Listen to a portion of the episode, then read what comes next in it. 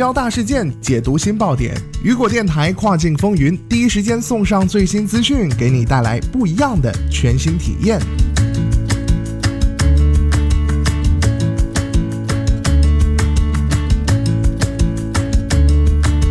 Hello，大家好，欢迎大家收听雨果电台跨境风云，我是大熊。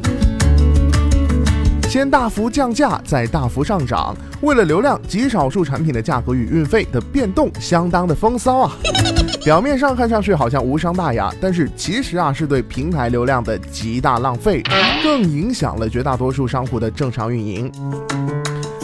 那么，尤其是在这个旺季即将到来之际，流量资源更显得宝贵。那么，为了让更多用户能够买到更合适的产品，Wish 平台发布了新的价格以及运费的限制政策。好的，那么咱们今天的跨境风云就马上带大家一起来了解一下。好的，跨境风云首先为大家来了解到的第一项就是价格以及运费的这个限制政策。从太平洋时间的二零一八年九月十一号的下午五点开始啊，单项产品的价格与运费在四个月中累计上涨幅度均不能超过一美元，或者产品价格或运费的百分之二十，取数值较大者。此项政策啊，对产品价格和产品运费分别生效。促销品的价格调整按原有的政策执行，依然不允许上涨。需要特别值得注意的是，商户的店铺中的产品若被检测到具有不合适或者不可接受的价格，店铺可能会因此面临罚款、处罚甚至暂停的风险。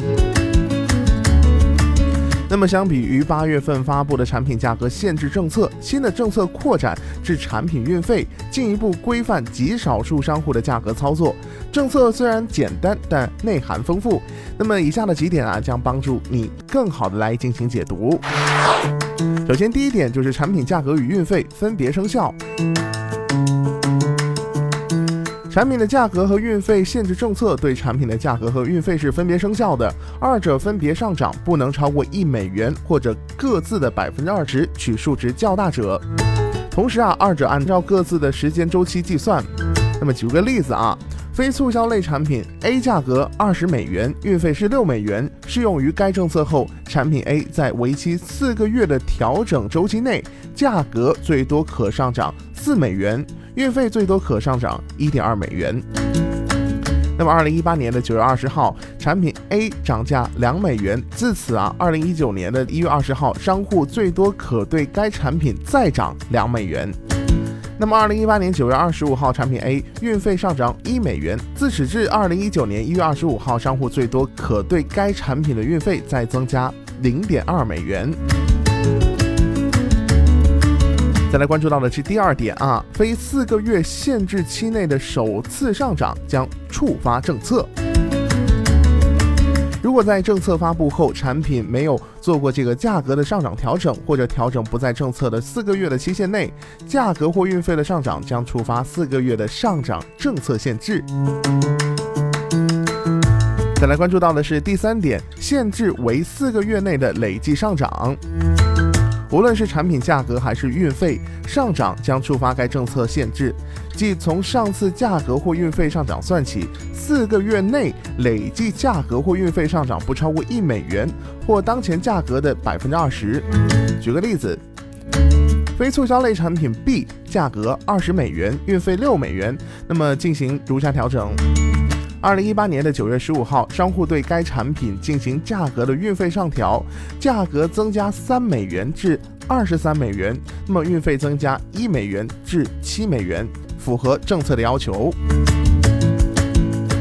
那么此次变动触发了政策，从二零一八年的九月十五号到二零一九年的一月十五号期间，商户累计可增加产品价格至二十四美元，运费至七点二美元。在原有调整的基础上，商户可再对产品 B 累计增加一美元，运费零点二美元。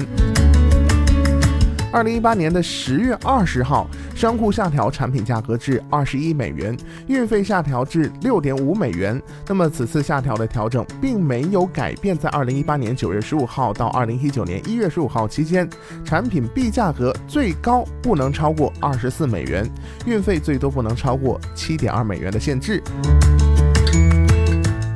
二零一八年的十一月二十五号，商户上调产品 B 的价格至二十四美元，运费至七点二美元。无论是产品价格还是运费，都已经达到了政策的上限。那么在二零一九年的一月二十五号前，商户都不能再增加这个产品的价格或者运费了。那么如果是想要增加，那需要等到一月，就是一九年的一月二十六号进行操作，且操作将触发新一轮的限制政策。那么现在啊，离旺季是越来越近了。在忙碌于旺季备货的同时啊，也不要忘记关注 Wish 平台的政策更新哦。还有今天咱们说的这个数值比较复杂啊，那如果大家想要看到本篇文章的话，也欢迎大家来进入到雨果网搜索 Wish 发布的新价格，就可以搜索到咱们这篇文章啦。好的，聚焦大事件，解读新爆点。以上就是雨果电台本期跨境风云的全部内容。想要第一时间了解跨境电商动态，您还可以持续关注雨果 App 推送的最新消息。我是大熊，我们下期再见，拜拜。